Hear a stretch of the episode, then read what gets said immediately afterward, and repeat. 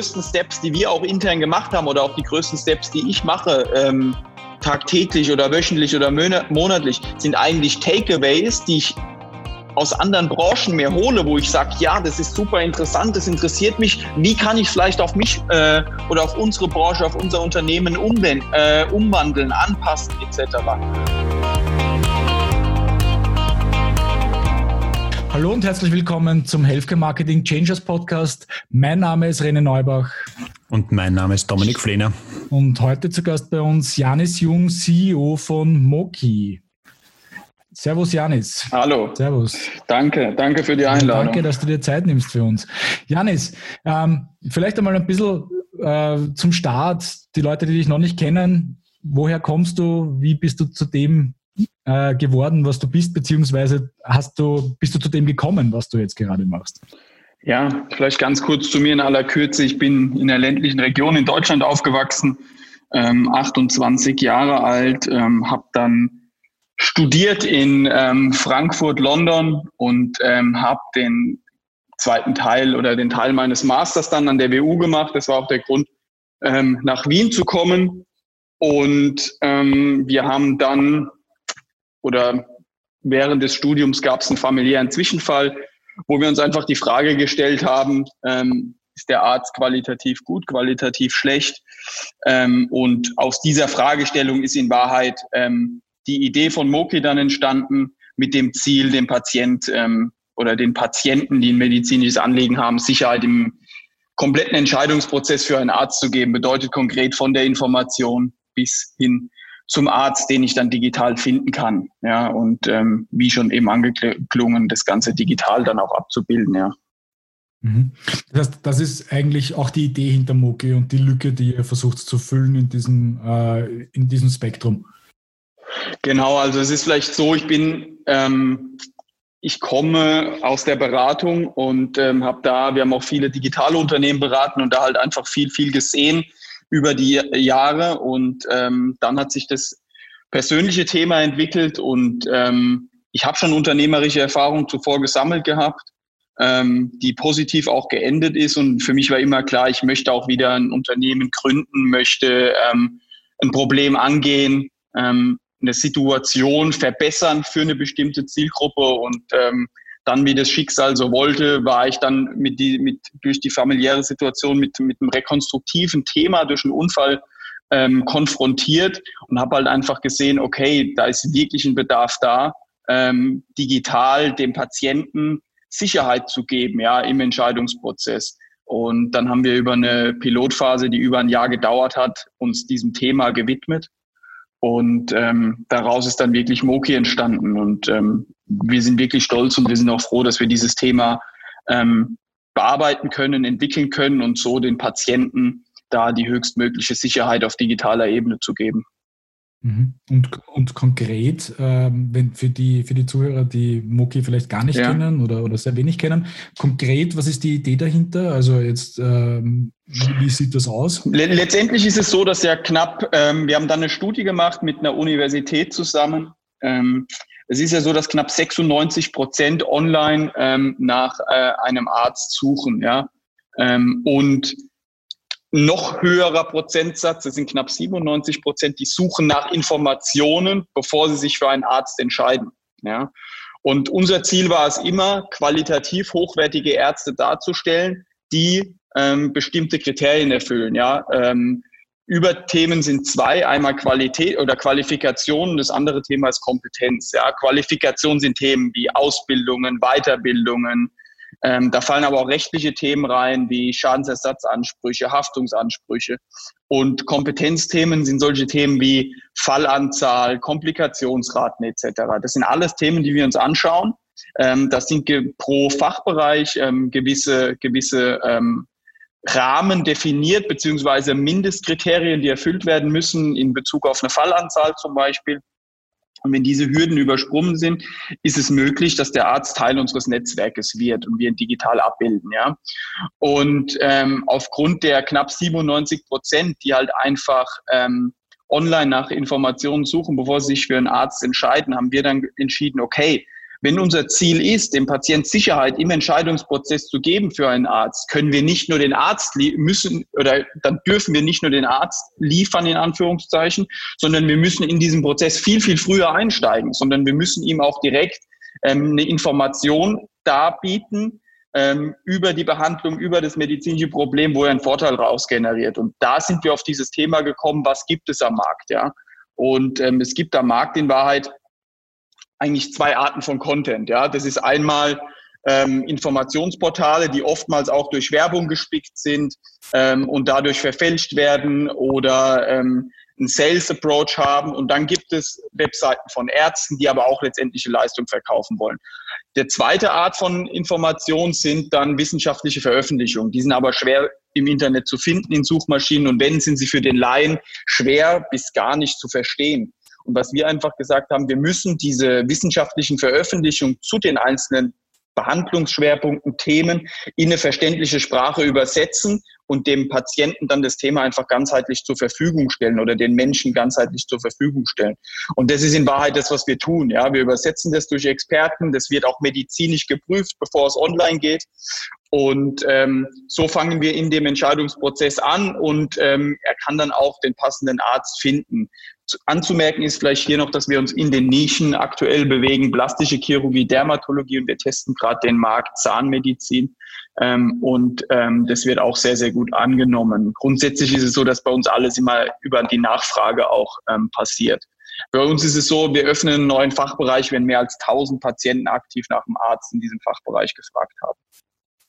Ähm, und wenn du sagst, und wenn du sagst, 1000 Patienten nach einem Arzt ja. gefragt haben, wie, wie messt ihr das oder, oder wo nachgefragt haben? Ja, bei uns machen? direkt. Also das ist entweder über Telefon, mhm. über okay. Mail, über soziale Medien. Da wird dann, also typische Anfrage ist, ähm, gibt es bei euch nicht einen Arzt im Bereich Gynäkologie? Ja. Und ähm, das ist so, dass wir das einfach zählen, ja, und ähm, dann gibt es gewisse Fachbereiche, ähm, die jetzt schon nah sind. Also ich habe jetzt bewusst dieses Thema Gynäkologie gewählt, weil das sicher der nächste Bereich sein wird, in den wir gehen werden, ja, weil es da einfach eine sehr, sehr hohe Nachfrage auch gibt.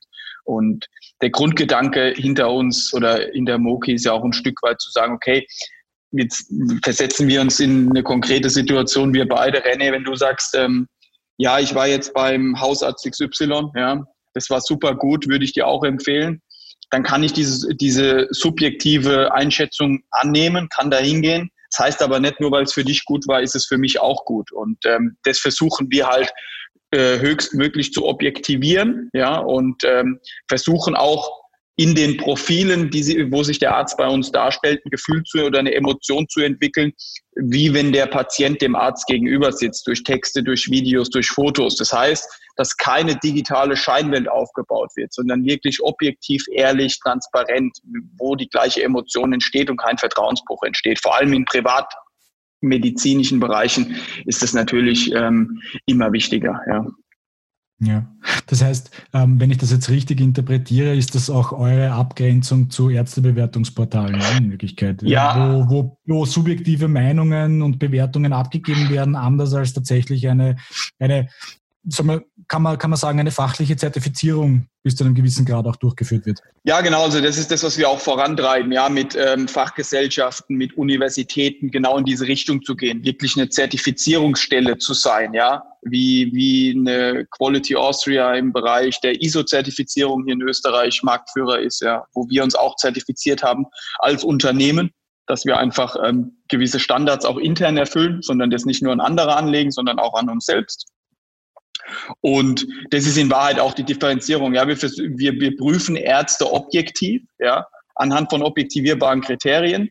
Ähm, ich will da auch anmerken, ja, die Ärztebewertungsportale haben definitiv ihre Daseinsberechtigung. Nur mein, mein Problem oder meiner, meiner Ansicht nach gibt es ein Problem, dass durch ähm, finanzielle Zahlungen oder finanzielle Modelle einfach ähm, sehr, sehr stark manipuliert werden kann. Ja, jeder kann Bewertungen abgeben, ähm, ohne dass diese verifiziert sind. Der Patient war teilweise gar nicht beim Arzt. Und ich setze so als Arzt natürlich auch meine digitale Reputation einem hohen Risiko aus. Das muss halt auch jedem bewusst sein. Und ähm, grundsätzlich ähm, stehe ich dem Ganzen kritisch gegenüber. Ich sage aber auch immer, wenn ich ein holistisches Bild will über einen Arzt, geht es nur, wenn ich eine subjektive Laienbewertung habe und eine objektivierbare ähm, Bewertung von Experten. Die objektivierbare ähm, Bewertung liefern wir, die subjektive Einschätzung gibt es auch Unternehmen, vor allem in UK, die da einen sehr, sehr guten Job machen ähm, und die das Thema entwickeln, wo verifiziert wird, dass der Patient da war, etc. Ja. Und da muss man sich aber halt auch klar sein, dass es um, um Surrounding immer geht. Ja, der Patient kann bewerten, bin ich subjektiv zufrieden mit dem Ergebnis. Er kann bewerten, haben mir die Möbel gefallen, hat mir der Kaffee geschmeckt, war der Arzt nett, war die Assistentin oder der Assistent nett. Ja, und ähm, das sind alles Themen, ähm, die er bewerten kann, aber was er sehr, sehr schwer einfach bewerten kann, weil er kein Experte ist, ähm, ist das Thema, ist die qualitative Durchführung der Behandlung wirklich gut oder ist sie schlecht? Ja? Das ist einfach so. Das heißt aber nur eine Verständnisfrage ganz kurz dazu. Ihr habt immer eine Positivselektion. Also ich sehe auf eurem Portal nur Ärzte, die die Qualitätskriterien erfüllen. Genau. Ja, wenn jetzt der Dr. Huber die Kriterien nicht erfüllen würde, dann schafft das auch nicht auf eurer Webseite, weil er schlicht und ergreifend nicht gelistet wird. Genau, genau. Also das ist, das ist das Thema. Natürlich ist es auch immer so aus Gesellschafterkreisen oder auch aus Investorenkreisen. Warum stellen wir nicht die alle Ärzte ganzheitlich dar? Ähm, es ist einfach ein gesetzliches Thema. Wir dürfen keine Ärzte darstellen, die durch die Prüfung gefallen sind. Deswegen ist unser Leistungs- oder unser Versprechen an den Nutzer einfach, alle Ärzte, die er bei uns findet, ähm, erfüllen die Kriterien. Ja. Wir machen keinen schlecht, das machen wir nicht. Ja. Wobei man sagen muss, wir lehnen circa 40 Prozent der Ärzte ab. Mhm. Und warum ist das dann so? Was, was, was fehlt den meisten oder was ist, wo ist das größte ähm, Qualitätsproblem? Ähm, das größte Thema ist, ähm, 10 Prozent sind wirklich, ja, weiß nicht, das Wort ist immer, wir verwenden eigentlich das Wort, das schwarze Schaf im Markt, ja, das ist schwierig. Also da sind wirklich extrem viele, zum Beispiel Haftungs- oder Schadensersatzansprüche. Ähm, da gibt es qualitativ wirklich Menge, ja. Ähm, und auf der anderen Seite die 30 Prozent, die noch addiert werden dazu, das sind oftmals sehr, sehr junge Ärzte, wo einfach ähm, die Hürde der Fallanzahl meistens nicht über, übersprungen ist, dass einfach zu wenig Erfahrung vorhanden ist. Das ist aber, diese 30 Prozent sind Ärzte, die haben eine Top-Ausbildung oftmals. Da sind wir auch im Kontakt, entwickeln das gemeinsam weiter und nehmen die dann einfach auch sukzessive ins Netzwerk auf, wenn die Fallanzahlen dann erreicht sind. Hm. Jetzt ist es ja so, wenn ich das Modell richtig verstanden habe, ihr habt ja zwei Kundengruppen. Einerseits den User, jetzt im Sinne des Patienten, des, des Informationssuchenden auf der einen Seite und auf der anderen Seite die Ärzte. Äh, jetzt wären zwei Fragen daran gekoppelt sind, wenn ich es richtig verstanden hätte, die Ärzte sind die, die das Geld sozusagen zahlen dafür, dass sie gelistet werden, dass sie durch diese Qualifizierung durchgehen. Der User selber, der jetzt bei euch einen Arzt also sagen recherchiert, zahlt nichts. Äh, Habe ich das richtig verstanden? Und B ist der zweite Punkt der, das Thema äh, Zielgruppen. Was, wie, wie schaut so der klassische User auf den beiden Seiten aus? Was ist der klassische Patient? Was ist der klassische Arzt? Oder gibt es das gar nicht so sehr, dass das der klassische ist, wo ich sage, das ist die Altersgruppe oder so? Mm, vielleicht zur, zur ersten Frage. Ja, der Arzt ist unsere, ist uns, ist ein zahlt, zahlt aber für die Zertifizierung, nicht für die Listung. Er zahlt für die Zertifizierung, weil wir einfach keine Interessenskonflikte wollen, ja. Ähm, und der Patient, für den ist es komplett kostenlos, das ist richtig. Wir haben dann noch Zielgruppen wie ähm, Gesellschaften oder Kunden wie Gesellschaften wie Pharmaunternehmen, wo wir einfach dann gewisse Brand äh, Disease Awareness Kampagnen machen zu gewissen Themen. Wir haben Fachgesellschaften, weil wir einfach durch unsere User-Basis von mittlerweile mehr als 600.000 ähm, Patienten oder Usern pro Monat ähm, die Zielgruppe eigentlich besser erreichen als jedes andere Portal im deutschsprachigen Raum, also in den Nischen, wo wir tätig sind. Das will ich immer dazu fügen, ja. Da sind wir die Nummer eins, plastische Chirurgie, Dermatologie. Alles, was darüber hinausgeht, bespielen wir einfach gar nicht. Da sind wir sehr, sehr stark und ähm, da haben wir auch ähm, kaum Streuverluste. Ähm, bei den Ärzten ist es so, dass ähm, wir zu 70 Prozent ähm, Privatärzte haben oder in Österreich Wahlärzte. Ähm, der Rest sind dann aber auch zum Beispiel, wir haben sehr, sehr viele Chefärzte von Kliniken, also Primar ähm, in Österreich oder Chefärzte in Deutschland ähm, als unsere Kunden in den Bereichen, in denen wir tätig sind. Und bei den Patienten ist es so, dass es ca. 80 Prozent Frauen sind, 20 Prozent Männer. Das ähm, glaube ich, lässt sich aber auch einfach auf die Bereiche, in denen wir tätig sind, äh, zurückführen. Ähm, was man sagen muss, wir sind damals mit der Annahme, was heißt damals, vor zwei, drei Jahren mit der Annahme gestartet, dass sicherlich in den Bereichen, in denen wir uns bewegen, Pilotmarkt, Chirurgie und dann ein Jahr später Dermatologie, ähm, sicherlich 80 bis 90 Prozent wirklich rein ästhetische Behandlungen sind oder Patienten. Ähm, rückblickend betrachtet und auch wenn man sich den aktuellen Status quo anschaut, ist es definitiv so, ähm, dass das nicht eingetroffen ist, sondern dass ähm, so 65 Prozent ungefähr sind wirklich medizinisch indizierte Themen, ja. Und der Rest ist dann reine Lifestyle-Ästhetik, wie ich das gerne nenne, ja. Medizinisch indizierte Themen als Beispiel zum Beispiel. Die größte Nachfrage im Bereich der plastischen Chirurgie ist Brustrekonstruktion nach einer Krebs, also nach Amputation, zumal, zumeist durch eine Krebserkrankung. Im dermatologischen Bereich ist die Nummer eins Hautkrebsvorsorge, Hautkrebsbehandlung. Die Nummer zwei ist Psoriasis, Schuppenflechte. Die Nummer drei ist Neurodermitis. Ja, das sind alles keine ästhetischen Themen. Ähm, und dann kommen erst diese ganzen ästhetischen Sachen wie, wie, wie Hautstraffung, wie Brustvergrößerung ist zum Beispiel trotzdem ein Riesenthema, definitiv, ja. Ähm, und ja, deswegen, also es ist schon so, dass wir sagen, okay, es sind auch qualitativ hochwertige Patienten und das sehen wir aber auch in der User Journey, ja. Dieser, dieser reine Ästhetikmarkt, der entwickelt sich halt schon ein Stück weit dahin zu sagen, ich will es so günstig wie möglich, so schnell wie möglich. Und ähm, die Patienten, die bei uns sind, die haben meistens schon ein wirkliches Thema. Ja, da ist schon eine medizinische Herausforderung oft mal der Fall. Und da muss man ganz klar sagen, dass da auch vermehrt Wert auf Qualität gelegt wird. Ja. Ähm, und in der Ästhetik, vor allem in dem Thema minimalinvasive Themen, Botulinumtoxin, Hyaluronsäure, es entwickelt sich doch sehr, sehr stark in diese, in diese, in die in Richtung Kosmetik aus meiner Sicht. Ja. Jetzt hast du gerade das Thema Customer Journey ja. ähm, angesprochen. Wisst ihr, wo ihr ungefähr eure Kunden jetzt abholt? Also angenommen, jetzt bleibe ich bei den Beispielen äh, Brustrekonstruktion nach, nach einer Amputation. W wann, wann kommt sozusagen die, die Userin dann dementsprechend auf euer Portal? Ist sie dann schon relativ weit? Weiß sie schon, was sie will und entscheidet dann? Oder ist das relativ am Anfang? Wisst ihr das, wo ihr euch da einordnet, was diese Customer Journey, diese Informationsbeschaffung betrifft? Ja, ähm, oftmals ist es so, dass die Patienten schon zu uns kommen, wenn sie wirklich nach Informationen suchen. Also der Einstiegspunkt ist nicht, ich habe Symptome und suche dann, was ich habe, sondern der Einstiegspunkt ist, ich weiß, was ich habe und will mich darüber informieren. Das ist der Einstiegspunkt. Und dann sehen wir, die Patienten kommen oft mehrfach zurück und ähm, suchen dann erst konkret nach dem Arzt. Ja? Also die informieren sich wirklich, lesen vielleicht auch relevante Blogbeiträge zu dem Thema, welche Entwicklungen gibt es etc.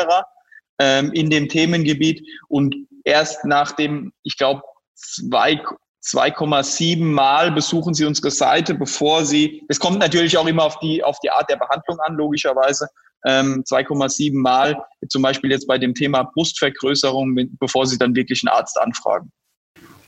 Mhm.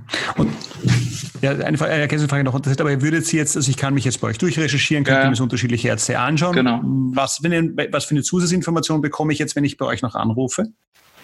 Oder, oder inwiefern würde sich das unterscheiden? Oder ist es einfach nur, dass ihr mir sagt, okay, ich wohne in Wien und daher gibt es die vier, könntet ihr mir als. Ja, also sa sagen wir es so, empfehlen. sagen wir es so, ja, mir wäre es am liebsten, die Patienten würden es digital abbilden und nicht anrufen. Hm. Weil es gibt hm. in Wahrheit okay. keine Zusatz. Ja. ist letztendlich eine Assistenzfunktion, ja. ja ähm, ja, wo wir, wo okay. wir den Patienten das ermöglichen. Aber wie ihr euch vorstellen könnt, bei 600.000 im Monat, wenn da jeder anrufen würde, unmö unmöglich abbildbar, ja, unmöglich abbildbar. Ja, und ähm, ja. sagen wir es so, wäre sicherlich in einem Callcenter abbildbar, aber nicht in unserem Geschäftsmodell. Und ähm, das ist einfach ein Zusatznutz oder Zusatzleistung, die wir dem Patient anbieten und dem Arzt letztendlich auch. Ja, es geht teilweise so weit, aber das ist eher punktuell, wo wir dann auch wirklich Termine vereinbaren. Ja. Ah, gut. Eher ein Trust-Element. Ne? Ich sehe, da gibt es genau, eher ein Trust-Element. die ich anrufen genau, kann. Ja. Genau, ein Trust-Element. Ja. Uns gibt es wirklich und wir helfen dir auch, wenn es ein Problem gibt. Ja. Ja, ja. Zum Thema Zielgruppe genau. noch eine letzte Ergänzungsfrage. Jetzt spielt natürlich für die, für die Wien, ja, ich sage mal im Osten Österreichs, spielt natürlich dort, ich sage jetzt mal, der nahe, nahe äh, Ausland eine Rolle im Sinne von der Slowakei und von Ungarn, wo ja viele dieser ja. Dinge gemacht werden, auch wenn du jetzt ansprichst, diesen Bereich Zahnmedizin. Wie weit äh, ist das für euch ein Thema? Weil wenn ich dich jetzt richtig verstanden habe, bildet sie zum jetzigen Zeitpunkt nur Ärzte, jetzt im deutschsprachigen Raum, das heißt Deutschland, Österreich. Ähm, für das volle Bild müssen wir die Ärzte vielleicht dazu nehmen. Wie, wie steht sie diesem Thema gegenüber? Also dass die sich jetzt auch, dass ich jetzt als ungarischer Arzt mich auch bei euch zertifizieren lassen kann, damit mich jetzt ein österreichischer Kunde bei euch auch findet. Ja, es ist, es ist eine gute Frage, ja, weil das ist eine Frage, die liegt aktuell schon am Tisch, die wir auch diskutieren natürlich. Ja. Ähm, es ist aber so, dass wir aktuell klar die Meinung haben, wir würden gerne die Gesundheitskompetenz im Land halten, ja, und ähm, würden, würden ähm, sagen wir es ganz klar, es ist aktuell für uns keine Option, ja, ähm, den ja. Patienten ins Ausland zu schicken. Ja, okay. Genau. Jetzt ähm, vielleicht, vielleicht ein bisschen ein Sprung, äh, Sprung zurück zu dem, was du, was du vorher schon erwähnt hast. Ähm, die Themen, also vielleicht so ein bisschen ein Sprung in Richtung, Richtung, Richtung Content. Du hast darüber gesprochen, dass äh, das häufigste war Brustrekonstruktion, das zweithäufigste war Psoriasis, das dritte war Neurodermitis. Wie entwickeln sich solche Themen oder wie, wie, wie, wie findet ihr raus, welche Themen tatsächlich von Relevanz sind? Hm. Ähm Letztendlich, letztendlich ist ja die Frage, ähm, wo, wie, wie schauen wir uns das an? Ja, wenn wir jetzt von der grünen Wiese starten, schauen wir uns natürlich diese ganzen Themen an. Suchvolumina in den Suchmaschinen, ja. Die Nachfrage von Patienten. Wir sprechen sehr, sehr viel mit unseren Kunden auch. Was sind nachgefragte Themen? Und ähm, dann entscheiden wir äh, auf Basis einer Kombination auch Suchvolumina und ähm, Potenzial in Verbindung mit dem Feedback von unseren Kunden, welche Themen wir zuerst angehen. Ja.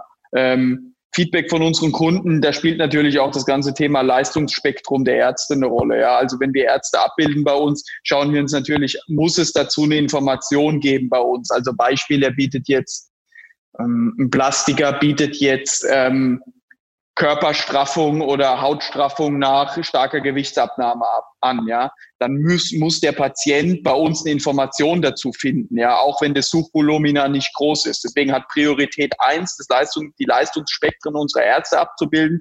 Und dann gehen wir halt sehr, sehr stark nach Suchvolumina, die ähm, dann aber auch sehr, sehr, sehr, sehr stark korrelieren mit dem, ähm, was, was dann bei uns auch gesucht wird. Ja, also da ist oft, oftmals keine riesengroße Diskrepanz. Aber nur als ein Beispiel, was, was wir da, was man dazu, was wir dazu sagen können. Plastische Chirurgie, Dermatologie sind ja nahezu die kleinsten oder Plastikchirurgie auf jeden Fall die kleinste Nische in der Medizin, ja. Und ähm, wir haben, wir haben auch einen Blog, wo wir so aktuelle Themen ein bisschen abhandeln ähm, und auch das Covid-19-Thema zum Beispiel ein bisschen inkludiert haben, obwohl das nicht unser Thema ist eigentlich, ja. Ähm, und da ist halt auch ähm, klar zu sagen, der stärkste Block, den wir jemals hatten, ja, ist verrückt, aber ist Pille absetzen, weil es halt einfach ein Massenthema ist. Alle anderen Themen, die wir haben, sind keine Massenthemen, ja. Das sind alles nischige Themen in den Fachbereichen. Und Pille absetzen, das wird wahrscheinlich, na, weiß ich nicht, aber wahrscheinlich 90 Prozent der Frauen irgendwann mal betreffen, ja wenn man sich die Zahlen anschaut. Und das ist schon verrückt. Ja. Und da sieht man auch, dass, ähm, dass es extrem viel Potenzial in diesen ganzen Massenthemen gibt. Ja. Und wenn man sich zum Beispiel einen NetDoktor anschaut, die einen super Job machen, ja, ähm, dann ist es ganz klar so, dass die sind so stark, weil sie halt einfach alles abbilden, ja, Rückenschmerzen, ähm, das ganze, die ganzen Massenthemen, einfach Migräne etc., das, was wir ja nicht tun. Mhm. Das heißt aber, ähm, wie, wie, kann man sich das dann vorstellen? Also ich verstehe jetzt die ähm, im, im, Serviceangebot eurer Ärzte, dass das Themen definiert. Aber wie kommt man jetzt zum Beispiel auf Themen wie Pille absetzen? Oder ist das dann nur der nächste logische Schritt von Pille absetzen zu Filler und, und, und, und Botox zu kommen? Nee, also wie, nee. wie kommt sie auf solche Blockthemen? Nee, also das ist einfach so, wir schauen uns dann einfach äh, Themen an, ja, ähm, in gewissen Bereichen ähm, wo, wo sind große Suchvolumina dahinter, ja? Oder was ist zum Beispiel ein aktuelles Thema, ja? Wie wir Dermatologie, vielleicht ein ganz gutes Beispiel ist, wie wir Dermatologie noch nicht hatten, ja? Ähm, als, als, als Fachbereich. War es so, dass halt dieses Thema nach dem Sommer Hautkrebsvorsorge, Hautkrebskontrolle nach dem Sommer immer ein Thema ist, ja. Und dann haben wir dazu halt einen Blog geschrieben, ja. Ähm, da, da, da nehmen wir eigentlich immer saisonale Themen einfach auf, ja, die, die von Relevanz sind, die gut funktioniert haben, wo wir gutes Feedback bekommen haben. Und ähm, ja, oder dann schauen wir, aber wie du auch sagst, ja, natürlich schauen wir in angrenzende Bereiche. Die Gynäkologie ist nicht so weit weg ähm, von den, von den, oder funktioniert im, Privat, im privatmedizinischen Bereich sehr, sehr ähnlich wie eine plastische Chirurgie, wie eine Dermatologie. Aber da, da fallen auch Themen rein wie Orthopädie, ähm, Augenheilkunde, Zahnmedizin. Die funktionieren alle sehr, sehr ähnlich, ja. Und dann schauen wir uns in diesen Bereichen über, über bestimmte Tools an. Was, was hat große Suchvolumina? Und ähm, dann versuchen wir das so aufzubereiten, dass es auch wirklich einen Mehrwert für den, für den Nutzer hat, ja. Mit Expertentipps, wo wir uns dann auch, wenn wir keine Gynäkologen haben, trotzdem einen Gynäkologen suchen, mit dem wir das Thema diskutieren können, der eine Einschätzung dazu abgibt, dass man, für uns ist immer wichtig, wirklich einen Mehrwert dem Patienten zu geben, ja. Und ähm, wir haben nicht eine Seite bei uns, die wir gemacht haben, ähm, nur damit wir Traffic bekommen, sondern es ist immer so, es muss einen Mehrwert haben, es muss eine holistische Information sein. Ja. Ja. Aber bei solchen Themen geht es dann tatsächlich um eine gewisse Reichweite und eine gewisse Absolut, ja. aufzubauen, vielleicht auch neue Absolut. Zielgruppen zu erreichen. Absolut. Also unser Blog ist schon ein Tool, wo wir wirklich auch testen. Was sind Bereiche, die vielleicht gut funktionieren können, die gut angesprochen werden? Ähm, wie sind die Interaktionsraten? Wir, wir, wir sind sehr, sehr stark in diesem ganzen Thema Analyse von Daten, Tracking etc. Ja. Mhm. Mhm. Genau. Das, und das, das nimmt dann auch gleich die nächste Frage ein bisschen vorweg. Also ich glaube, bei unserem allerersten Treffen haben wir uns ja mal drüber unterhalten. Ich glaube, ihr investiert ja nicht sehr viel in Suchmaschinen-Advertising in Wirklichkeit. Ne? Also ihr seid ja hauptsächlich auf SEO, äh, also Suchmaschinenoptimierung und, und Keyword-Optimierung ausgelegt. Ja. Das heißt, eure Marketingaktivitäten stützen sich eigentlich hauptsächlich genau auf, auf diesen Bereich SEO. Ja, absolut, ja, absolut. Also ich sage immer, und das sind auch unsere, wenn, wenn wir mit Kunden sprechen, ja, wir machen aktuell gar kein Advertising, also SEA, machen wir aktuell gar nicht, ja. Warum machen wir es nicht? Da gibt es auch eine klare Antwort von mir, weil ich sage, Advertising über AdWords oder ähnliches macht immer Sinn, wenn ich einen direkten Return on Investment habe durch diese Ausgabe.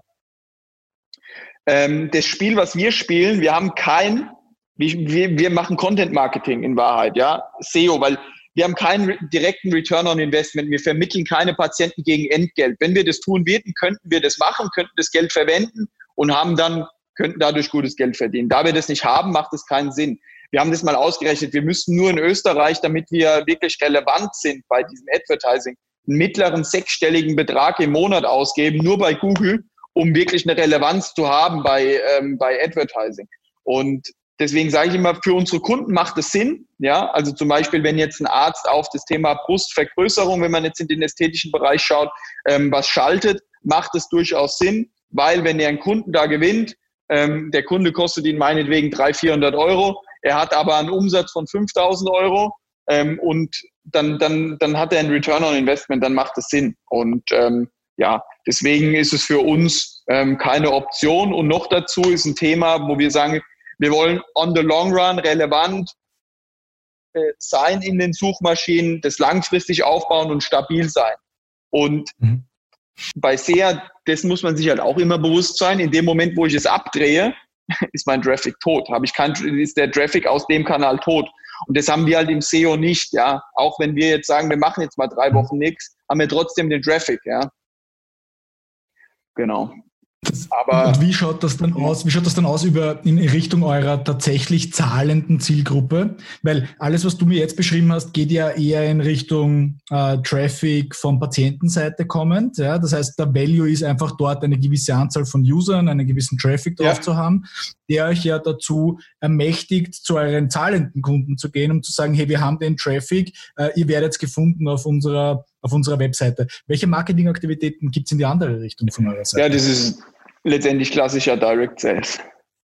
Okay, also klassischer Direct Sales. Wir, wir, probieren immer mal wieder Sachen, ähm, auch Ärzte digital zu gewinnen. Also mhm. wenn ihr mir sagen könnt, wie, wie, wie man es macht, bin ich dankbar drüber. Ja, wir haben viel probiert und ähm, äh, es hat eigentlich in Wahrheit alles nicht wirklich funktioniert. Ja.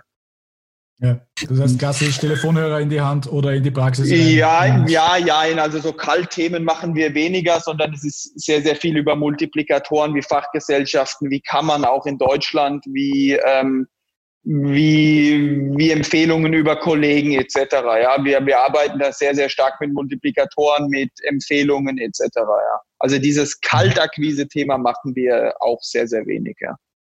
Mhm. Genau. Gut. Jetzt vielleicht, vielleicht da auch, was, was sind so denn ähm, jetzt, ihr, ihr habt ja die Zertifizierung eigentlich als eines eurer, als eurer Haupt, ja, als euer Hauptprodukt mehr oder weniger. Ja? ja. Ähm, und welche, welche Mehrwerte müsst ihr da kommunizieren, um die Kunden wirklich zu begeistern? Also worauf springen, weil das ist jetzt vielleicht für unsere Zuhörer, um ja. die Frage ein bisschen zu erklären, für unsere Zuhörer in der Pharmaindustrie ist ja das immer sehr spannend. Ja. Welchen Mehrwert muss ich einem Arzt bieten, damit er mich extrem ähm, ja, mich extrem mag oder mich extrem cool findet. Ja? Ähm, was ist es, worauf eure Ärzte ansprechen? Ja, es ist definitiv so, dass wir in Wahrheit die einzige Möglichkeit sind, dass ein Arzt sich objektiv darstellen kann. Ja? Ähm, im Internet. Seine, seine Webpage ist schön und gut, aber das ist auch durch ihn gesteuert und das ist nicht wirklich objektiv. Ja. Ähm, das andere sind die Bewertungsportale, das sind subjektive Meinungsbilder auch nicht objektiv. Wir, wir versuchen da halt wirklich als objektive Stelle unabhängig den Arzt darzustellen, so wie er ist. Ja, das ist ein Thema, was einfach sehr, sehr gut funktioniert. Ähm, ein anderes Thema ist, und da muss man auch ehrlich sein, irgendwo muss beim Arzt auch dieser Return on Investment da sein. Ja, ich muss aus dem, wenn ich, wenn ich einen Euro irgendwo reinwerfe, will ich mindestens zwei zurückhaben. Ja, und ähm, natürlich ist es so, dass wir durch unsere relevante Reichweite ohne oder nahezu ohne Streuverluste ähm, natürlich ihm auch eine Reichweite zur Verfügung stellen können, die er sonst nirgends hat. Im deutschsprachigen Raum in unseren Fachbereichen. Und das sind eigentlich im Wesentlichen die zwei Argumente. Wir haben natürlich sehr, sehr viel im Produkt noch mit drin, das wir anbieten, ja. Ähm, wie ein Ökosystem, ein digitales, wo er alle Leistungen auch über uns abbilden kann, ja, wo verifizierte Partner mit drin sind, wir haben das noch, wir, wir binden ihn ein in unseren Blog durch, mit Expertentipps, in unsere Inhaltsseiten, Landingpages mit Expertentipps. Wir machen Videos, zehn Fragekonzeptthemen mit ihm. Ja, das ist auch alles inkludiert. Ähm, aber wenn ich es runterbrechen müsste, sind sicherlich die zwei Argumente objektive Darstellung und ähm, die, den Zugang zur Zielgruppe. Jetzt wird den Ärzten oft vorgeworfen, dass sie digital schlecht aufgestellt sind, dass sie nicht wissen, auch wie diese Selbstdarstellung jetzt in, auf digitalen Kanälen sinnvoll funktioniert. Wenn ich mir jetzt eure Seite anschaue und auch die Detailprofile der Ärzte anschaue, dann sind die ja alle sehr gelungen. Da sind ordentliche Fotos, da sind ordentliche Texte etc. Wie weit müsst ihr dort den Ärzten Hilfestellung geben? Ja, ähm, was können die schon und ist es wirklich um die digitale Kompetenz der Ärzte so schlecht bestellt, wie es immer, immer heißt? Ja, gute, wiederum eine gute Frage, ja. Ähm, es ist definitiv, die Profile, die, die man bei uns sehen kann, die Texte etc., schreiben alles wir. Wir, wir kriegen den CV eingereicht ähm, und wir schreiben das alles intern, ja. Also das sind Themen, die wir aufbereiten. Ähm, Bilder kriegen wir oft zur Verfügung gestellt oder machen es punktuell auch selbst. Aber Bilder bearbeiten, die Bilder werden freigestellt, dass es einheitlich ist, etc. Ja. Ähm, die digitale Kompetenz ähm, welche Worte hast du gewählt? Ist nicht so vorangeschritten ähm, bei Ärzten. Ähm, das kann ich, kann ich ohne, ohne zu zögern unterschreiben. Da muss man aber auch ganz klar sagen, es ist nicht auf alle anwendbar, die Aussage. Und es ist auch so, das muss man sich auch bewusst sein, es ist, sollte nicht ihre Kernkompetenz sein. Es sind Ärzte, die sind dafür da, in ihrem Fachbereich top zu sein. Und digitale Darstellung, Marketing ist nicht ihr Fachbereich, ja. Entweder ich hole mir Leute, die es für mich machen, ähm, aber ich kann von einem Arzt nicht verlangen, dass er digital top ab, äh, aufgestellt ist, ja, weil das einfach nicht seine Kernkompetenz ist. Und ähm, deswegen, dafür gibt es ja Leute wie uns drei. Mhm. Okay. Ähm, jetzt äh, geht es auch nochmal, du hast es vorher nochmal angesprochen für unser abgerundetes Verständnis, äh, jetzt deine Kundenzielgruppen, dieses Thema Fachgesellschaften und auch Pharmaindustrie. Kannst du uns vielleicht noch ganz kurz ähm, erklären, wie diese, äh, sage ich, ich nenne es jetzt einmal Stakeholder in diesem ganzen Setting in euer Geschäftsmodell noch mit hineinwirken und auch jetzt wie unsere Zuhörer, die vorrangig aus der Pharmaindustrie kommen, die jetzt von einem Portal wie euch profitieren könnten? Ja, also es ist ganz klar so Fachgesellschaften, das ist eigentlich in Wahrheit, das äh, machen wir Studien, ja, zum Beispiel haben wir eine Studie gemacht, was sind Entscheidungskriterien von Patienten im Bereich der plastischen Chirurgie auf digitaler Ebene. Ja? Also was, was, nach welchen Kriterien entscheiden die, wie bewegen die sich etc. Da machen wir eigentlich Studien, ja, das ist Punkt eins. Ähm, für die Pharmaindustrie gibt es mehrere Themen. Wie gesagt, also machen wir Brand- und Disease Awareness-Kampagnen. Das heißt, wir geben Pharmaunternehmen keinen Zugang zu unserer Zielgruppe, zu unseren Leuten, aber auch nicht jedem, sondern wenn es Sinn macht. Ja, als Beispiel: Wir haben mit einem deutschen Hersteller von Implantaten im letzten Jahr was gemacht, wie der Implantatskandal hochgepoppt ist. Ja, mit Oberflächen, ähm, die dazu beigetragen haben, dass ähm, Brustkrebs entsteht zum Beispiel.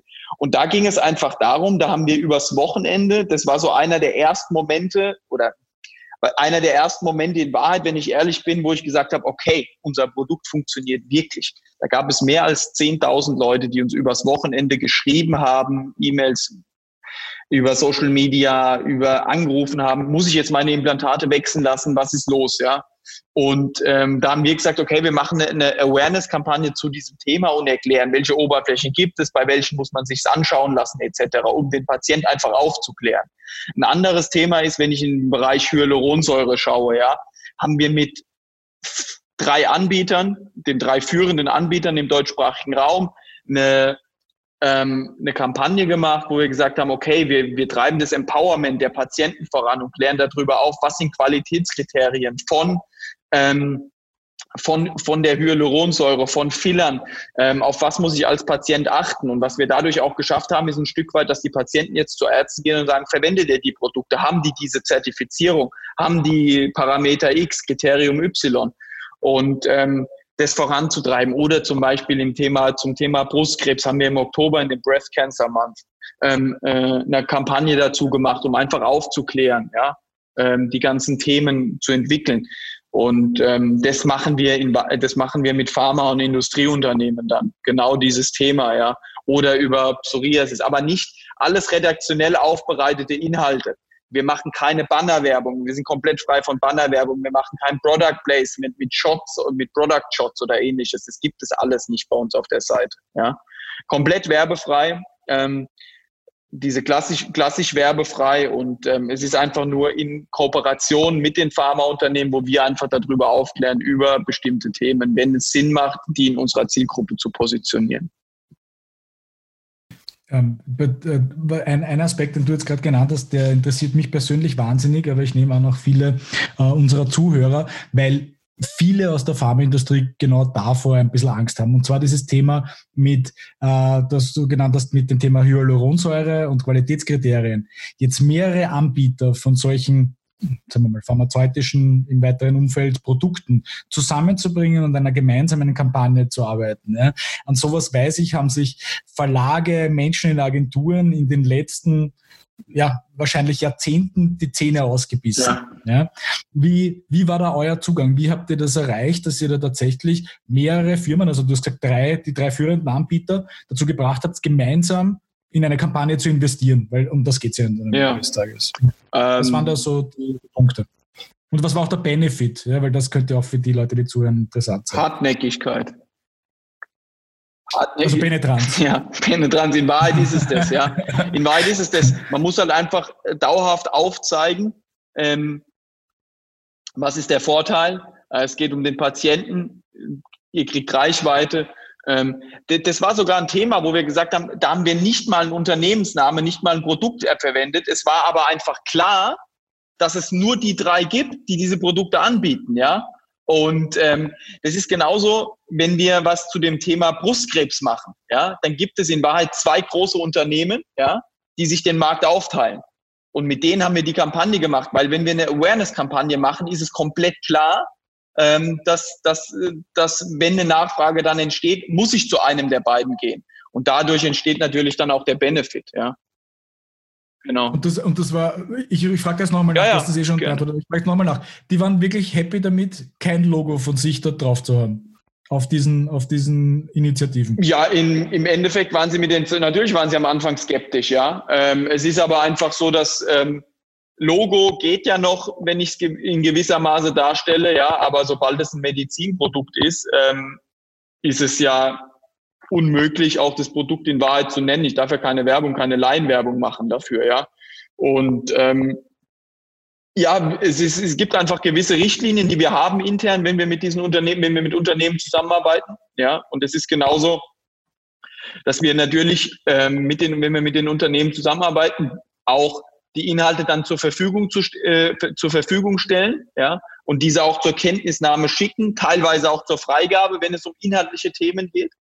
Ähm, es ist aber auch klar so, dass wenn wir kritische Stimmen durch unseren Beirat zu was haben, ja, dann fügen wir das ein. Und da gab es auch schon ein Unternehmen, die haben dann gesagt, sie wollen es nicht veröffentlicht haben, weil wir gesagt haben, okay, wir machen eine ehrliche Einschätzung dazu. Und da gab es auch, gab's halt auch, es war überwiegend positiv, aber es gab auch einen kritischen Kommentar dazu.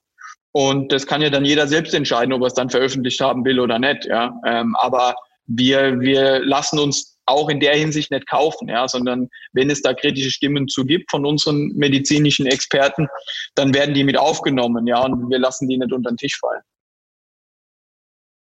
Ähm, ich kehre nochmal kurz zu eurem Geschäftsmodell ja. zurück und dieser Akquisition von Ärzten, dieses Durchdringen ja. zur Ärzte. Jetzt, jetzt, stelle ich mal eine Hypothese auf, dass ab einem bestimmten Zeitpunkt, heißt nämlich einer bestimmten Anzahl an Ärzten, die auf eurem Portal waren, auch dieser Effekt entstanden ist, dass der eine Arzt gesagt hat, ich muss mich auch zertifizieren lassen, weil meine Kollegen sind auch zertifiziert. Also dass sozusagen ein gewisser ja. äh, Gruppenzwang entstanden ist. Könntest du sagen, wie viele Ärzte ihr erreicht haben musstet, um diesen Effekt zu erzielen? Äh, erkläre noch Hintergrund meiner, meiner Frage. Es hat einmal von Xing, also ein Karriereportal, diese schöne Zahl gegeben, wo die gesagt haben, wenn es ihnen gelungen ist, in einer Stadt ein Prozent der Einwohner als Xing-Subscriber zu haben, ja, dann hat das Ding begonnen abzuheben. Ja. ja, jetzt eben in Blickrichtung zum Beispiel auch, wenn du sagst, Gynäkologie wird die nächste Zielgruppe sein. Was sind ja. so eure Hypothesen? Wie viele Gynäkologen müsst ihr haben, dass das auch ein gewisses sich selbst verstärkendes System wird? Weil ich nehme an, ja. davon müsst ihr ja auch dass ja. das dann ein bisschen beginnt. Ich muss, also die Frage würde ich anders beantworten, wenn ich darf. Es geht hm. bei uns nicht gerne, um eine ja. Prozentzahl, sondern es geht darum, die ja. wesentlichen Player im Markt zu haben. Wir haben unseren Zell immer so aufgebaut, dass wir die größten, die Zugpferde aus den einzelnen Städten an Bord geholt haben und die haben die anderen gezogen. Ja? Also typische ähm, ja, Pull-Strategie letztendlich im Sales, ja, wo wir gesagt haben, okay, wir holen, das sind beispielsweise vor, das sind immer eigentlich von den Fachgesellschaften die Vorstände, die brauchst du als erstes Mal, ja, oder im Idealfall hast du die als erstes Mal. Die ziehen dann weitere und dann lässt du dir die Top-Leute in den einzelnen Städten empfehlen von den anderen, ja, und wenn die dann passen, dann ziehen die automatisch die anderen, ja. Und es gibt immer wieder ein paar Leute, egal in welchen Städten, wenn die irgendwo sind oder irgendwo drauf sind, dann ziehen die die. Und wir sind halt, wir haben halt ein Riesenthema gehabt am Anfang, wo wir gesagt haben, das war wirklich ein Jahr lang, oder ist immer noch sehr harte Arbeit, gar keine Frage, aber ein Jahr lang, wo, es wirklich knallhart war in dem Bereich, ähm, wo wir, wir haben am Anfang mit Ärzten gestartet, die waren auf keiner Plattform digital, auf keiner, ja. Also weil sie, weil sie gesagt haben, ich mache das nicht, das ist alles manipuliert, das mag ich nicht, ja. Und wenn du diese Ärzte zu dir holen kannst und die anderen merken, okay, die haben nie was gemacht und jetzt machen die das, muss ja irgendwie doch ganz okay sein, dann zieht das natürlich auch äh, Leute. Und ähm, ja, das sind auch oftmals einfach, ja, sind, muss man ehrlicherweise sagen, sind oftmals auch Chefärzte in Kliniken, ja. Hm eine gewisse Strahlkraft. Ja, genau. Letztendlich geht es um Reputation ja. und Strahlkraft. Das ist es in Wahrheit, ja. ja. Und dann der MeToo-Effekt natürlich. Genau, genau. Wenn der das hat, will ich das auch. Ja. Weil, weil die Medizin funkt, funktioniert ja so. Natürlich, wenn ich im Krankenhaus arbeite, wo, an wem orientiere ich mich? Immer am Chefarzt. Mhm.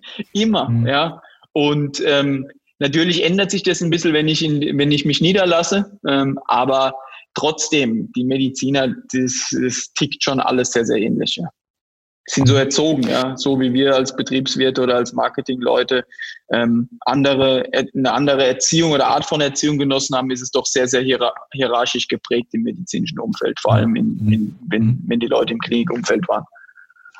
Mhm. Ähm, ein, ein, Thema, das mich noch interessieren würde, ist das Thema, wenn ihr jetzt mit diesem Qualitätsanspruch kommt. Ja, jetzt könnte ich ja, wenn ich das ja. kritisch betrachte, sagen, dass es ja eine Generalunterstellung ist, dass die Qualität vielleicht im Gesundheitswesen nicht so stimmt oder dass es vielleicht manche gibt, die sehr ja. stark gegen euren Ansatz sind. Ja, wie waren da so eure Erfahrungen im Sinne von äh, jetzt Anfeindungen gegen das Geschäftsmodell, Anfeindungen gegen das Produkt, Leute, die irgendwie dagegen waren und wie seid ihr mit diesem Thema umgegangen? Ja, das ist Grund.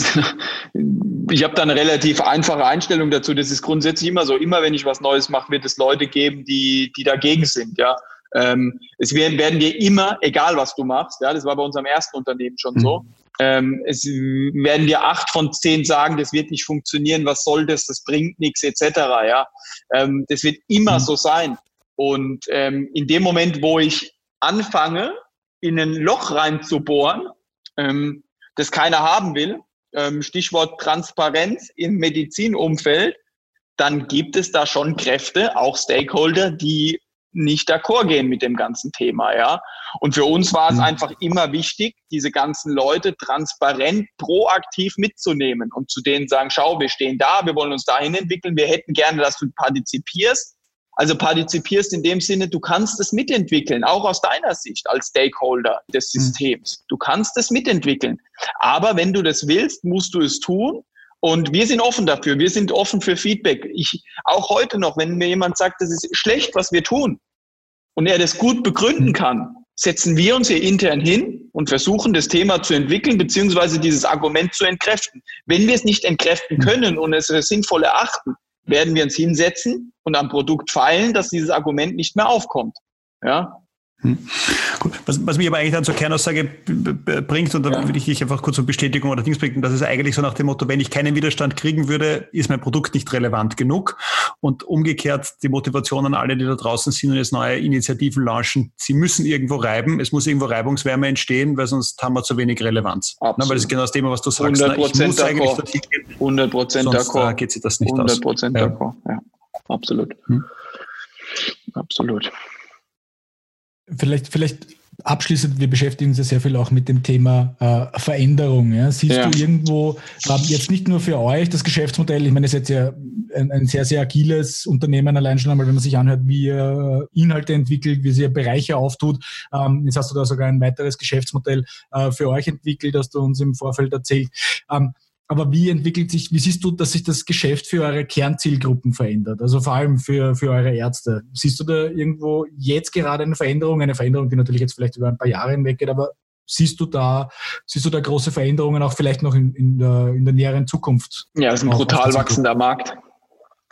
Der Markt ist so extrem wachsend, das ist ein Wahnsinn. Jetzt auch mit Covid-19, das hat dem Ganzen gar keinen Abbruch getan. Ja, so ehrlich muss man sein. Die Ärzte sind voll Konkret sprechen wir jetzt von welchem Markt? Entschuldigung. Wir sprechen jetzt von dem Markt Plastik, also sprechen wir oder sprechen wir vom ästhetischen Markt, ja. Es ist ein Markt, mhm. ist ein Wahnsinn. Also es ist wirklich ein Wahnsinn, ja. Wir sind über diese Zahlen jeden Tag verblüfft, wenn wir mit unseren Kunden sprechen, etc. Ja. Also der Durchschnitt unserer Kunden nur in Wien, wenn ich, wenn ich jetzt in den ästhetischen oder in den plastischen, dermatologischen Bereich schaue, Ästhetik, ähm, zwei, drei, vier, fünf Monate Wartezeit auf einen Termin. Ja, ähm, Siehst du das damit begründet, dass sich die Menschen mehr mit sich selbst ja, beschäftigen? Absolut, absolut, absolut, ja, absolut. Das wird immer wichtiger. Natürlich auch, ich sehe das persönlich sehr, sehr kritisch, das ganze Thema soziale Medien, ähm, Scheinwelt, digitale Scheinwelt, ja, da werden natürlich auch Werte aufgebaut in der Gesellschaft, die halt nicht der Realität entsprechen. Ich muss so aussehen, ich muss das Thema machen, ich muss, ich muss, ich muss, ähm, oder ich will, ich will, ich will. Und dann ist es einfach so, dass ähm, der Markt halt boomt, ja, Veränderungen, Verschönerungen, Verjüngung, Verjüngung etc. Ja, und ähm, ja, also was wir da teilweise sehen, ist ein Wahnsinn, ja, ist ein Wahnsinn. Aber auch in anderen Bereichen, wo man, wo man, wo wir reinschauen, ja, wir sind durch, durch dass wir auch ein Startup sind, Investoren an Bord haben, ähm, immer wieder auch auf Veranstaltungen eingeladen oder nehmen teil an Konferenzen und ähm, ich beschäftige mich auch sehr, sehr viel mit den Entwicklungen im Gesundheitsthema äh, oder im Gesundheitsmarkt. Und ähm, ein Thema zum Beispiel, ja, nehmen wir das Thema künstliche Intelligenz, ja, die Kombination aus Mensch und Maschine ist top, ja, schauen wir in den Bereich Radiologie, wenn man sich da die Werte anschaut, ja, von künstlicher Intelligenz, die sind unschlagbar, ja, und da wird sich schon einiges tun, ja, Telemedizin-Thema in unseren Fachbereichen klassische konservative Dermatologie spielt Telemedizin auch eine Riesenrolle im Bereich der plastischen Chirurgie, ähm, eher weniger aktuell. Ähm, aber ja, das wird alles kommen. Das wird alles kommen und da werden wir uns nicht äh, vorwehren können. Und ähm, ja, da muss, denke ich, auch ein Stück weit ein Umdenken stattfinden, auch in der Medizin, ja. Ähm, aber ja, das, das wird so sein und da gibt es super Entwicklungen. Schauen wir doch mal nach Asien, schauen wir doch mal ähm, was weiß ich, skandinavischen Länder, müssen wir gar nicht so weit schauen, skandinavische Länder, ja, ähm, wie gut das da funktioniert. Telemedizin ist da eigentlich ein etabliertes Tool, ja. Ähm, das hat natürlich auch mit der Demografie ein bisschen was zu tun, mit der strukturellen äh, Beschaffenheit des Landes, aber nichtsdestotrotz, es ist etabliert, es funktioniert, es wird angenommen. Und ähm, teilweise für mich ist halt so, wir wehren uns halt dagegen. Die Gesellschaft wehrt sich dagegen, die Stakeholder wehren sich dagegen. Veränderung ist immer im ersten Schritt oder oft unangenehm. Ähm, aber es bringt dann halt doch für alle Parteien sehr, sehr viel. Aber man muss halt sich auch weiterentwickeln. Kannst du Blicken festmachen, diese, wie bitte? diese ja, Haltung, kannst du dir an etwas Bestimmten festmachen oder wie ist da dein Eindruck, woran das liegt? Ja, ich glaube, ich glaube, das ist einfach eine Mentalitätsfrage, eine Mindset-Frage, ja. Und ähm, es ist so, das, das kann man nicht nur auf Österreich beziehen, das kann man auch auf Deutschland beziehen. Es ist halt oftmals so, dass es sehr, sehr festgefahrene Themen gibt, ja. Und ich höre das ja ganz oft auch bei unseren Kunden, ja. Oder wenn, wenn, wenn wir, wenn wir mit Leuten was oder mit Unternehmen was entwickeln wollen, da kommen dann Aussagen, wir machen das schon immer so. Hm. Ja. Also ist keine rationalen Begründungen. Nein, nein, das ist immer, wir machen das schon immer so, das hat immer gut funktioniert, ja. Aber die Welt verändert sich, die Rahmenbedingungen verändern sich. Ich muss mich anpassen, ich muss mich weiterentwickeln, ich muss Themen offen aufnehmen. Ich, ja, und ähm, ich glaube halt einfach, Stillstand ist Rückschritt. Ja, und ähm, davon bin ich persönlich sehr, sehr fest über äh, oder felsenfest überzeugt. Und deswegen ähm, glaube ich, wir werden wenn wir, wenn wir uns jetzt nicht öffnen ähm, zu dem Thema digital oder nicht noch mehr öffnen zu dem Thema Digitalisierung überrollt. Ja, wir sind, wir sind schon mhm. Meilen hinten dran. Und ähm, wenn wir jetzt nicht anfangen, Investitionen zuzulassen, ja, äh, Themen zu fördern, ja, dann, dann werden es andere tun. Und dann wird man das Thema nicht mehr aufholen können. Ja. Beste Beispiel aus meiner Sicht ist dieses Thema Elektromobilität. Wenn ich die Marktkapitalisierung mir von Tesla anschaue, ja, da vor, vor, vor, vor Jahren hat sich jeder oder viele darüber lustig gemacht, ah, das wird noch dauern etc. Schaue ich jetzt die Marktkapitalisierung an, ähm, ist, ist die Marktkapitalisierung von äh, Tesla höher als von BMW, Daimler und dem VW-Konzern zusammen. Ja, mhm. und ähm, das sagt schon einiges aus. Ja, aber auch wenn ich mir die Entwicklung, die Innovation wirklich anschaue, ja, die Reichweite von, mhm. von, von den deutschen Automobilbauern im, im, im, in der E-Mobilität, ja, das, also da fällt mir prinzipiell bin kein Experte, aber wenn ich das nur von außen betrachte, das ist auch wieder eine komplett rein subjektive Meinung, aber da fällt, das ist nahezu peinlich schon, ja, im Vergleich zu Tesla. Ja. Werfen wir noch einen Blick in die Zukunft. Was ist so ein bisschen eure Vision für Moki? Also wenn ich dir so zuhöre, dann ist ja das, wo ihr jetzt steht, noch, äh, noch lange nicht das Ende der Fahnenstange. Ja. Was, was habt ihr noch vor? Was gibt es für Pläne, über die man vielleicht schon sp konkret sprechen kann, ähm, wenn wir da einen Blick in die Zukunft mit dir gemeinsam wagen? Ja, also es ist einmal so, wir wollen weltweite Ansprechpartner sein oder weltweite Qualitätsinstanz ähm, für, ähm, für medizinischen Content, für medizinischen Inhalte und dann auch für die Ärzte in den Fachbereichen, in denen wir tätig sind. Das wollen wir stetig erweitern und wollen da auch stark wachsen, um den Patienten so Sicherheit zu geben, mhm. Anlaufstelle zu sein. Und dann ist es natürlich ein Thema, wo wir sagen, ähm, wir würden gerne weiter in die, in die, in, ja, Wertschöpfung oder noch tiefer eintauchen, weil viele Patienten fragen das ganze Thema nach, ja. Äh, Versicherung, Folgeversicherung von privaten Eingriffen, das ganze Thema, was jetzt natürlich auch akut wird, dadurch, dass durch Covid die Liquidität weniger wird, Finanzierung von Eingriffen etc. Das sind auch alles Themen oder Märkte, Potenziale, die wir uns anschauen. Ja. Hm. Das heißt aber, ihr würdet, wenn ich es richtig verstehe, eher jetzt in euren Kernfachgruppen bleiben und jetzt nicht noch die sieben, sieben Fachrichtungen noch dazu nee, nehmen, nee, dass dann Pädiatrie nee, und, und HNO und diese ganzen Geschichten. Wir, wir, müssen, sagen, wir müssen eine Relevanz kriegen, weltweit oder ja. erstmal im deutschsprachigen Raum eine Relevanz in den Fachbereichen, in denen wir uns bewegen. Und ähm, ja. wenn die funktionieren und wir da eine starke Marktdurchdringung oder Marktanteil haben, dann können wir uns über alle weiteren Gedanken machen. Ja, aber wir müssen den mhm. Fokus beibehalten und sind da immer sehr, sehr vorsichtig auch. Ja, weil ich glaube, wir müssen wir können die Nische, in der wir uns bewegen, ist die, ist die am stärkst wachsende. Ähm, wir können da sehr, sehr stark partizipieren und die Nische ist groß genug, um ein weltweit erfolgreiches Unternehmen zu bauen. Ja. Hm. Hm. Jetzt äh, geht es um die Frage Aufbau. Wir haben es im Vorgespräch ganz kurz besprochen, ist das Thema Kompetenzen jetzt ins Unternehmen zu holen. Ja. ja. jetzt wissen wir alle, dass das mit der Digitalisierung extrem schwierig ist, im medizinischen Umfeld aus meiner Sicht noch drei Stufen schwieriger. Ja. Was sind so ein bisschen die Themen, wo ihr gerade äh, eigentlich Kompetenzen sucht, wo ihr aufbaut, ähm, kurzen Recruiting-Werbeblock auch vielleicht, wenn man sagt, okay, äh, Moki ist jetzt spannend, da würde ich gern dabei sein. Was sind so die Dinge, wo ihr sagt, okay, da müssen wir jetzt Kompetenzen aufbauen, um in Zukunft die Aufgaben, die ihr euch vorgenommen habt, stemmen zu können? Ja, also das ist, wie schon im Vorfeld besprochen, das Kompetenzthema ist ein riesiges, ja. Ähm, grundsätzlich Leute, die den Markt, in dem wir tätig sind, verstehen, die da Erfahrung haben. Mhm. Ähm, akute Stellen ist definitiv ähm, ein Thema. Wir suchen ähm, jemanden im, also Head of Marketing, wo es wirklich darum geht, digitale, jemand, der langjährige Erfahrung hat, langjährig meine ich jetzt fünf Jahre plus in dem Bereich Einführung von digitalen Produkten, ähm, Weiterentwicklung, ähm, Tracking, Steuerung, das ganze Thema, ja. Ähm, anderes Thema ist natürlich im Vertrieb. Ähm, Sales ist auch immer ein großes Thema. Ähm, Leute, die einen Zugang zum Markt haben, die den Markt verstehen, ähm, onzuboarden und dann das klassische Thema für jedes Startup, das im digitalen Umfeld ist, ja, ähm, Programmierer. Ja. Genau. Das, das sind, das, hat sich das, hat sich, Entschuldigung, hat sich, die, hat sich diese, diese Anforderung der Kompetenzen, die ihr heute sucht oder ähm, ähm, die ihr auch braucht momentan, hat sich das verändert, seitdem es euch gibt? Oder siehst du das ja, auch sicher. sich da noch weiter sich verändern? Sicher, also das hat sich auf jeden Fall verändert, weil es war natürlich am Anfang so, du fängst an, okay, du, nimm, du hast deine Kompetenzen, wir haben alle Kompetenzen, die wir brauchen, auch im Gründerteam und dann fängst du halt an, Leute, Werkstudenten einzustellen etc. Und dann ziehst du halt sehr, sehr viele Juniors hoch, die fangen dann fest an etc. Aber wir sind jetzt einfach in der Phase, wo wir, wo wir Senior-Leute an Bord holen, ja. Leute, die schon fünf Jahre plus Erfahrung haben, ähm, zehn Jahre plus. Wir haben jetzt Leute an Bord geholt, die seit 20, 30 Jahren Top-Experten in dem Gebiet sind.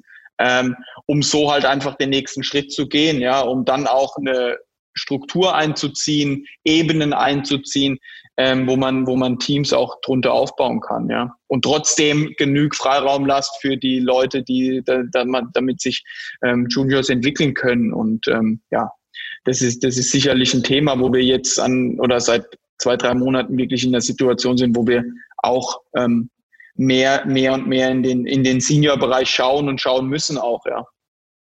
Mhm. Das heißt, wenn sich jemand angesprochen fühlt, Gerne. wie bewirbt er sich am besten bei euch?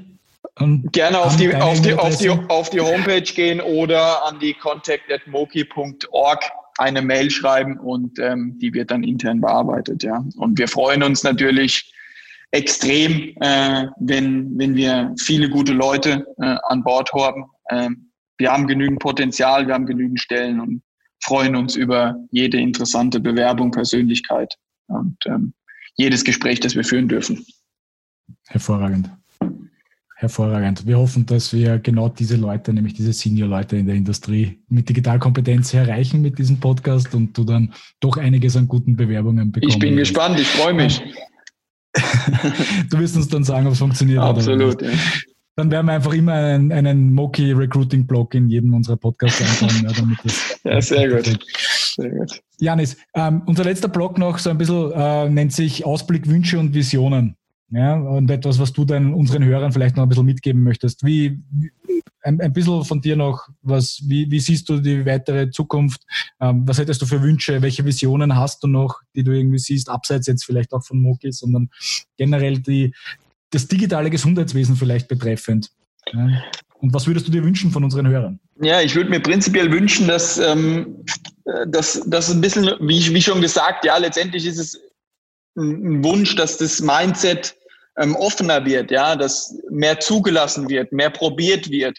Ähm, es ist kein, es ist kein, ähm, kein, ja, wie soll ich sagen, es ist keine Schande zu scheitern, ja. Es ist einfach immer nur, das sind prinzipiell diese Kalendersprüche, die mich selbst auch nerven, aber ähm, es ist so, ja. Ähm, es wird, wir werden nicht weiterkommen, wenn wir es nicht probieren. Und wenn wir es probieren, hat jeder das Recht auch zu scheitern. Und ähm, es ist einfach nur so, wir müssen einfach Gas geben und müssen das Mindset öffnen für Neues und versuchen, neue Sachen anzuwenden, den Arbeitsplatz vielleicht neu zu optimieren, zu, zu strukturieren, ja, ähm, sich in Themengebieten weiterzuentwickeln, mal über den Tellerrand hinauszuschauen, auch andere Branchen sich anzuschauen, ja, weil die größten Steps, die wir auch intern gemacht haben oder auch die größten Steps, die ich mache, ähm, tagtäglich oder wöchentlich oder monatlich, sind eigentlich Takeaways, die ich aus anderen Branchen mehr hole, wo ich sage, ja, das ist super interessant, das interessiert mich, wie kann ich vielleicht auf mich äh, oder auf unsere Branche, auf unser Unternehmen umwenden, äh, umwandeln, anpassen etc. Und ähm, da einfach agil zu bleiben und ähm, diese, diese Themen, Neugierde ähm, für neue Themen zu haben und ähm, ja, und die dann auch den Willen, es umzusetzen, ja. Wunderbar. Sehr schön. Sehr schönes Takeaway für unsere Hörer. Janis, vielen lieben Dank für deine Zeit. Ähm, alles Gute, auch bei der Suche äh, nach euren neuen kompetenten Mitarbeitern. Das habt ihr ja jetzt übernommen. Ah ja, stimmt. Entschuldigung, das machen wir. ja, wunderbar. No pressure. Janis, vielen lieben Dank. Alles Gute. Danke für die Einladung. Alles Liebe. Danke. Tschüss. Danke. Ciao.